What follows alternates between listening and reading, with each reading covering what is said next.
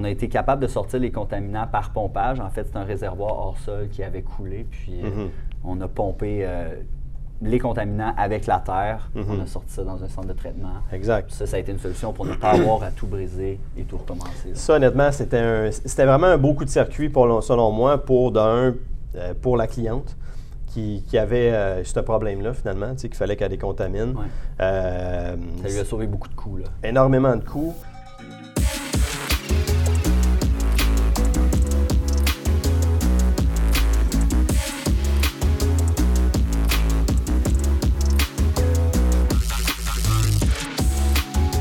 Bonjour tout le monde, bienvenue à cet épisode de PMML TV. Aujourd'hui, on est avec euh, Martin euh, Bélanger de chez Gros Portam.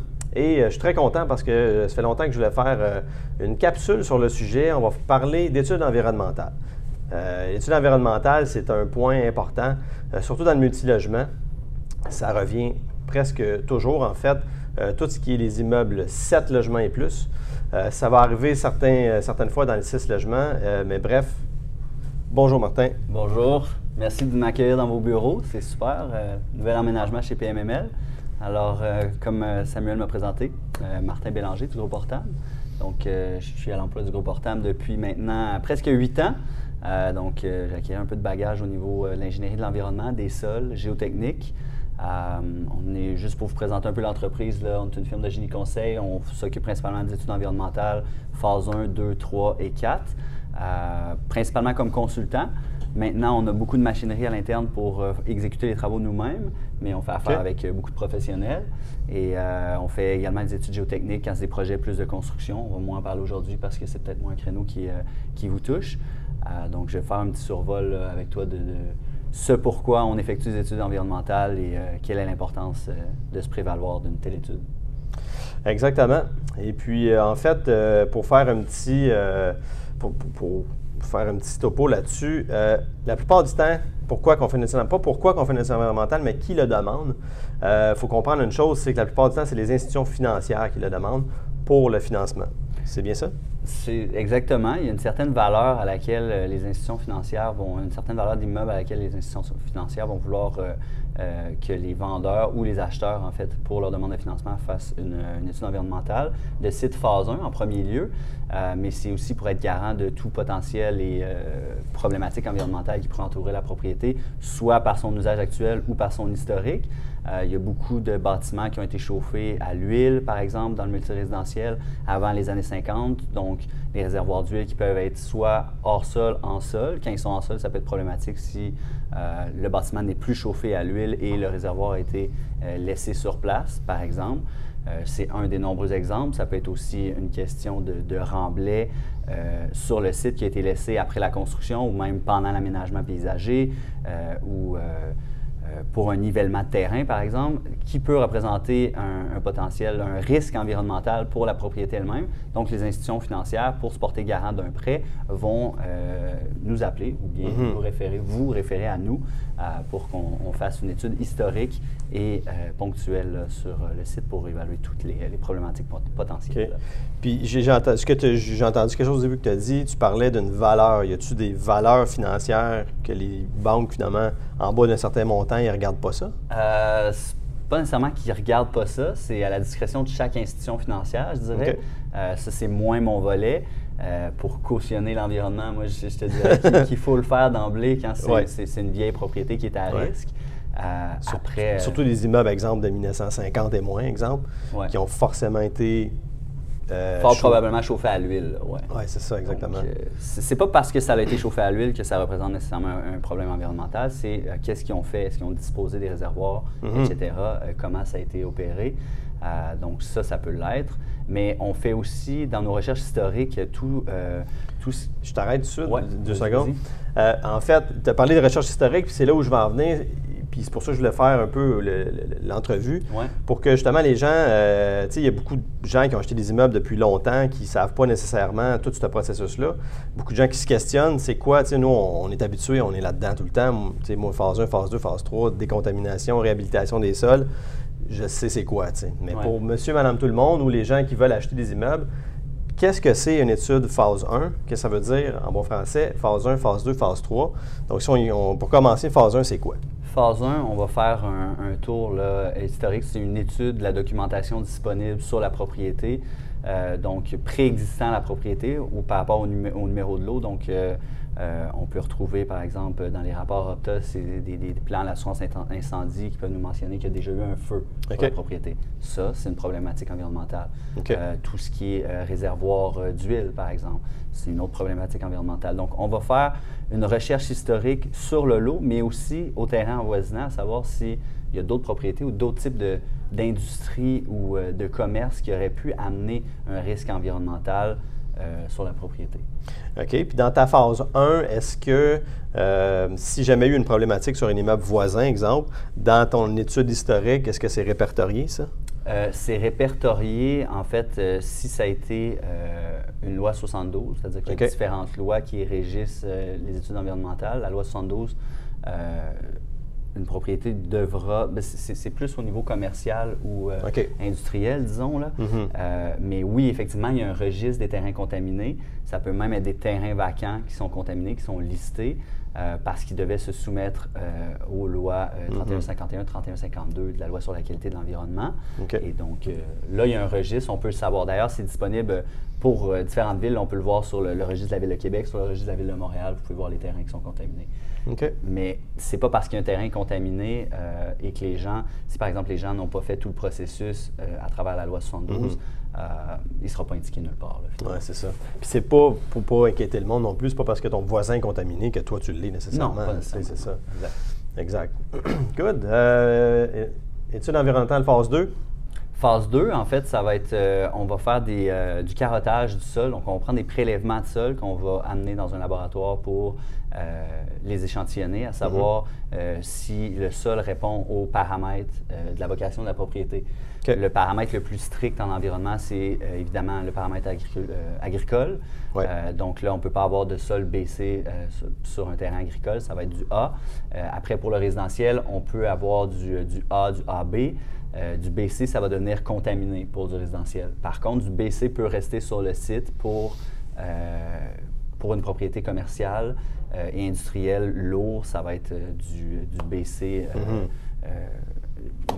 jusqu'à du, Le reste, en fait, c'est différents critères, c'est différentes normes, euh, c'est différents types d'échantillons, euh, mhm. c'est différents types d'analyses, pardon, et non d'échantillons. Et donc, euh, il y, a certains paramètres qui peuvent rester sur le site, mais pour le multilogement ou une propriété résidentielle, ça va être du A et du AB qui peuvent rester sur site. Donc, ce que je retiens de ça, c'est que l'étude environnementale phase 1, si jamais, elle, dans le fond, vous, vous apportez dans votre rapport, il émet un rapport d'ailleurs, des super de beaux rapports qui sont vraiment bien faits. C'est vrai, sont, sont, sont, bien, sont bien faits, sont clairs. Euh, justement, on a euh, euh, le résultat, en fait, à la page, je ne me, rappelle plus où, mais qui dit est-ce qu'on recommande ou on ne recommande pas une étude environnementale phase 2. Puis là, du, si ça recommande une phase 2, là, c'est là qu'on va aller faire ce que tu, ce que tu viens d'expliquer. Et puis aussi, ce que je comprends, c'est qu'il y a différents contaminants, en fait, les tolérances ne sont pas les mêmes pour résidentiel, commercial, tout dépendant, euh, puis industriel, léger, lourd et tout ça. Puis l'agricole même, que tu viens de parler. C'est rare qu'on fait une étude environnementale sur un terrain agricole. les, passations sont plus rares, disons. Mm-hmm. Euh, mais pour, pour ce qui nous concerne, euh, l'environnement est plus rigoureux, disons, dans une propriété résidentielle, même par rapport à du voisinage. Euh, par exemple, c'est peut-être qu'il n'y a aucune problématique qui va être perçue sur votre propriété, mais si par exemple vous avez une station-service dans un rayon d'à peu près 100 mètres, si la station-service se trouve en amont de votre propriété, mm-hmm. alors là, ça, peut ça peut éventuellement représenter une problématique, tout dépendamment, par exemple, de la direction des, eaux pluviales mm-hmm. ou des, des, infrastructures souterraines ou encore des infrastructures publiques comme la rue. Je te mentionne ça parce que ce n'est pas une norme fixe. Euh, c'est une recommandation euh, du, guide là, euh, CSA pour l'environnement, le, 100 mètres de rayon, mm-hmm. comme quoi c'est un, un, drapeau rouge à, aller valider. maintenant, par exemple, si vous avez une propriété qui est à 60 mètres d'une station-service, mais qui a une double voie publique, c'est-à-dire un boulevard avec deux voies de chaque côté, et puis la station de service se trouve en aval, à ce moment-là, on ne va pas nécessairement recommander une phase 2.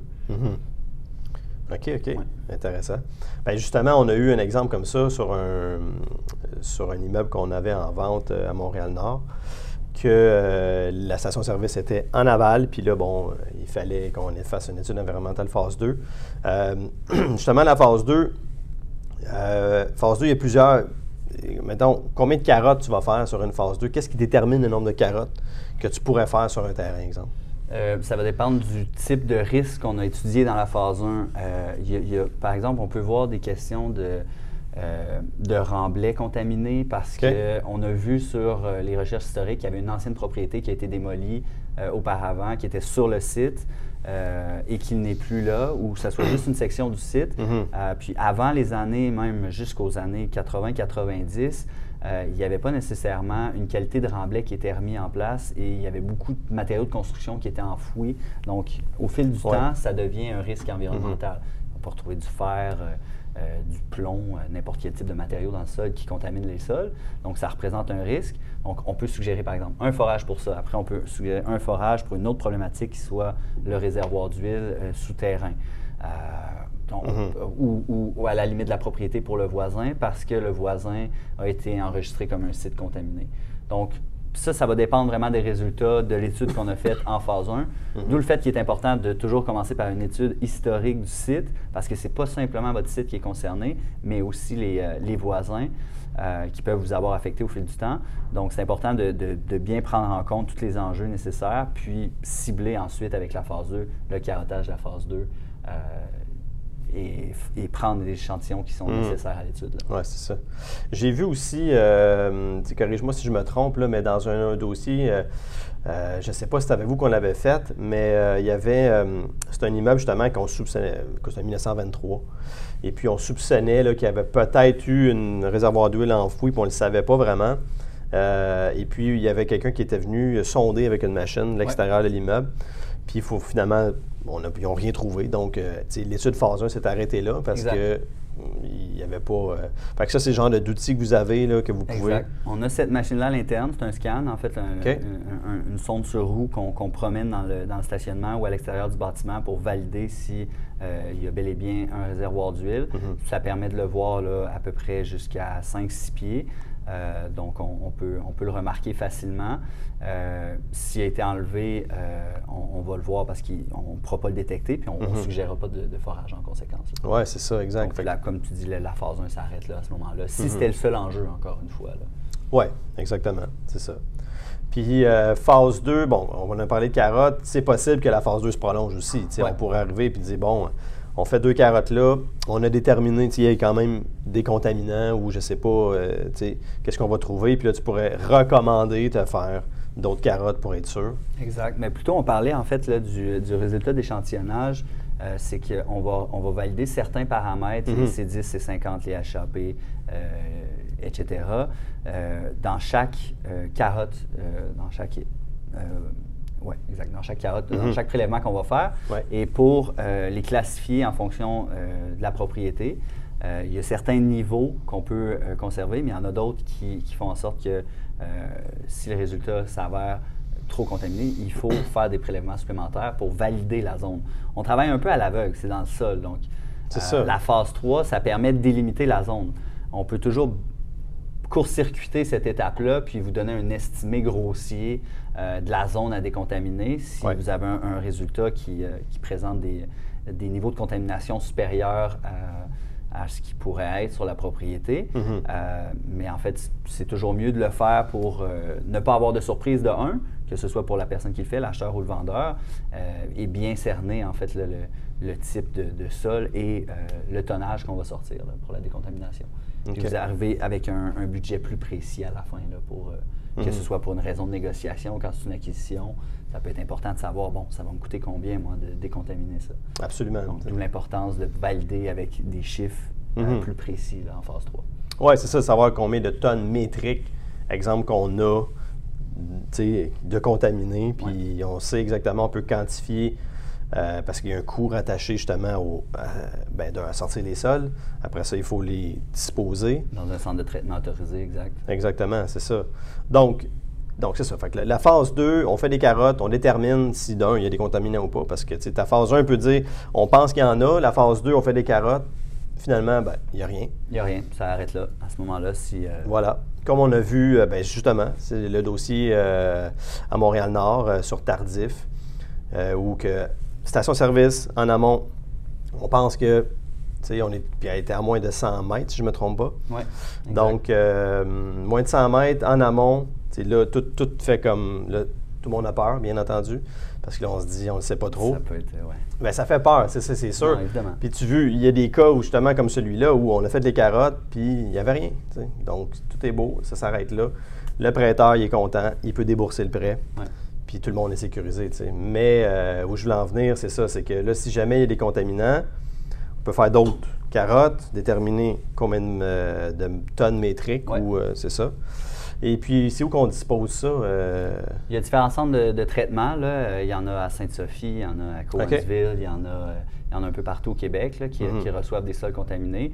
Il y a aussi une autre solution qui est le traitement in situ. Euh, par contre, ça, ça va être simplement pour euh, euh, des, contaminants organiques là, qui vont pouvoir se volatiliser. Là.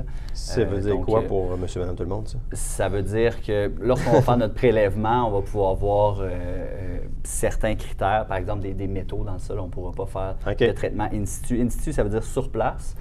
On, procède par, avec un, un forage là, et puis c'est un espèce de procédé euh, par réaction, là, mhm. solide, liquide, gazeux, mais ça va, ça va se passer sur place. À ce moment-là, on n'a pas besoin euh, de, sortir des sols, mais ça peut prendre plus de temps que simplement excaver, sortir des sols, les amener dans un centre Oui, c'est ça. mais quand tu as dit matière organique, tu parles de, exemple, hydrocarbures? C'est un... Oui, entre ouais, autres, les hydrocarbures. Euh, on va parler de C10, C50, les BPC, les HP. Donc. Donc, types de contaminants qui pourraient se faire de cette procédure-là. Mhm. Mais grosso modo, on y va euh, souvent par euh, excavation, ouais, ça. transport vers un site de disposition. Puis, il euh, faut toujours caractériser à, la suite d'une décontamination les parois, le fond d'excavation également pour s'assurer que les, quatre côtés du trou là, sont, conformes. Mhm. Et puis, si par exemple vous avez une propriété qui, est mitoyenne là, et la contamination euh, va euh, jusqu'au voisin, euh, ben, nous, on est engagé par le client, donc on arrête l'excavation à ce niveau-là. On met une toile spéciale pour pouvoir contenir, pour pas que ça traverse de propriété, mhm. puis on s'assure que les normes sont respectées. Là, exact. Oui, ça, tu le vois beaucoup justement à Montréal. C'est sûr qu'il y a beaucoup, beaucoup de mitoyens. Là. tu dois quand même le faire fréquemment. OK, intéressant. Donc, il y a d'autres solutions que de juste excaver. Euh, justement, pour des endroits euh, restreints, exemple, quand on a de la difficulté, ou pas juste ça, j'imagine, pour des endroits où c'est contaminé sous le bâtiment, puis que là, il faudrait comme excaver en dessous du bâtiment. Oui, là, ça peut devient compliqué. Là. On a souvent vu des projets où il fallait pieuter le bâtiment, défaire la fondation, la casser, casser mhm. les, la dalle de béton, euh, la refaire par la suite. Donc là, les coûts explosent. Euh, par contre, il y a d'autres types de solutions qu'on peut amener. On a fait un dossier avec vous à Joliette où euh, mhm. non seulement il y avait de l'amiante dans le sous-sol, le, le, sol, c'est un vieux bâtiment, je pense, des années du début du siècle environ. Oui, il y avait encore un, des, fondations en pierre. En pierre de moellon, exact. Donc, avec un sol en terre battue pratiquement. Là. Donc, on a été capable de sortir les contaminants par pompage. En fait, c'est un réservoir hors sol qui avait coulé, puis euh, mhm. on a pompé euh, les contaminants avec la terre. Mhm. On a sorti ça dans un centre de traitement. Exact. Ça, ça a été une solution pour ne pas avoir à tout briser et tout recommencer. Ça, honnêtement, c'était, vraiment un beau coup de circuit, pour, selon moi, pour d'un, euh, pour la cliente.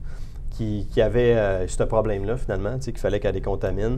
ça lui a sauvé beaucoup de coûts. Là. Énormément de coûts. Puis euh, on était. Tu sais, ça, c'est vraiment la beauté de travailler en équipe comme ça, puis travailler avec des professionnels dans le milieu.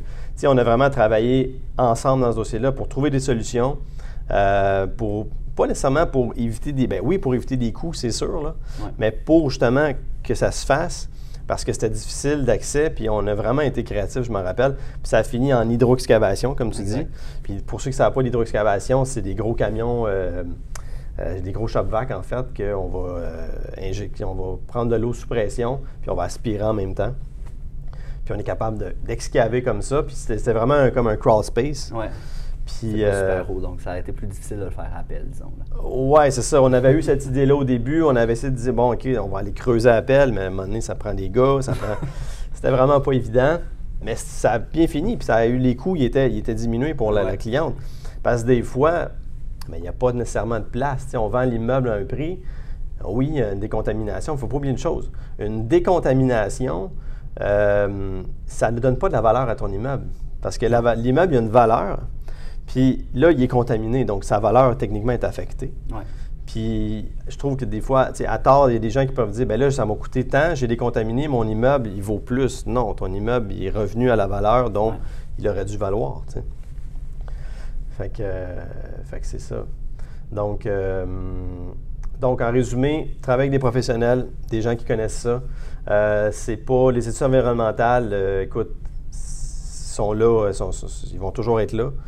Dans bon, on, le fait pour le 6 logements, comme je disais au début, mais c'est principalement pour du 7 logements et plus.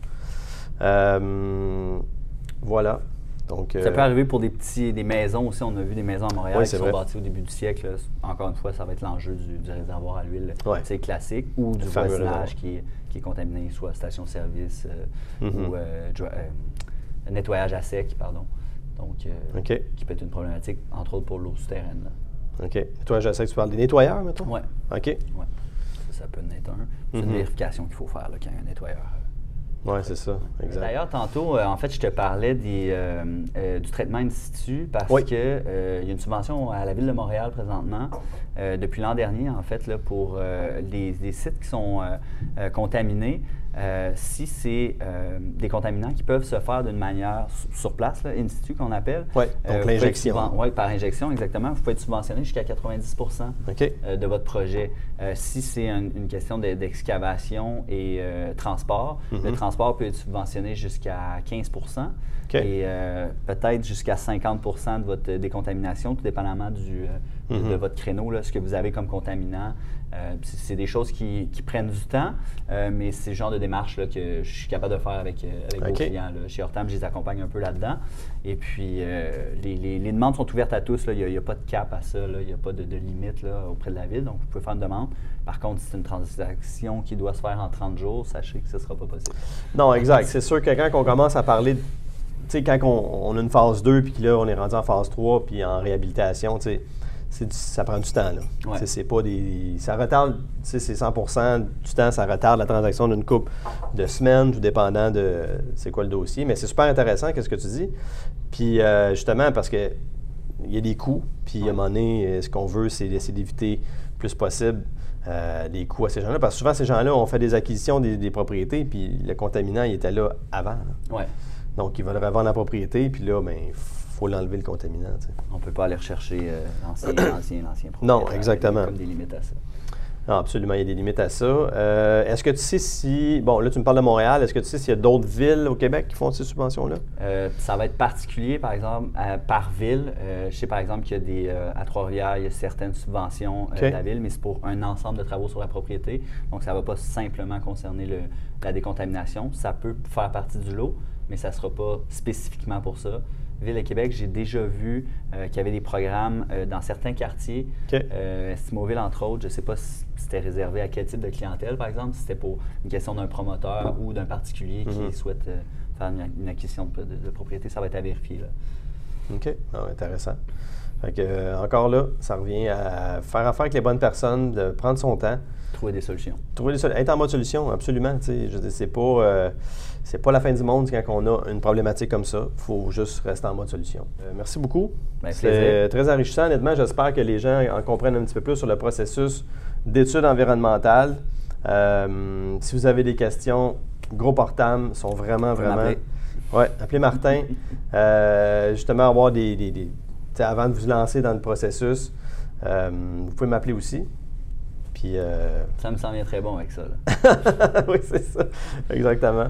Donc euh, voilà, merci beaucoup et soyez là pour un prochain épisode euh, avec un autre sujet tout aussi intéressant.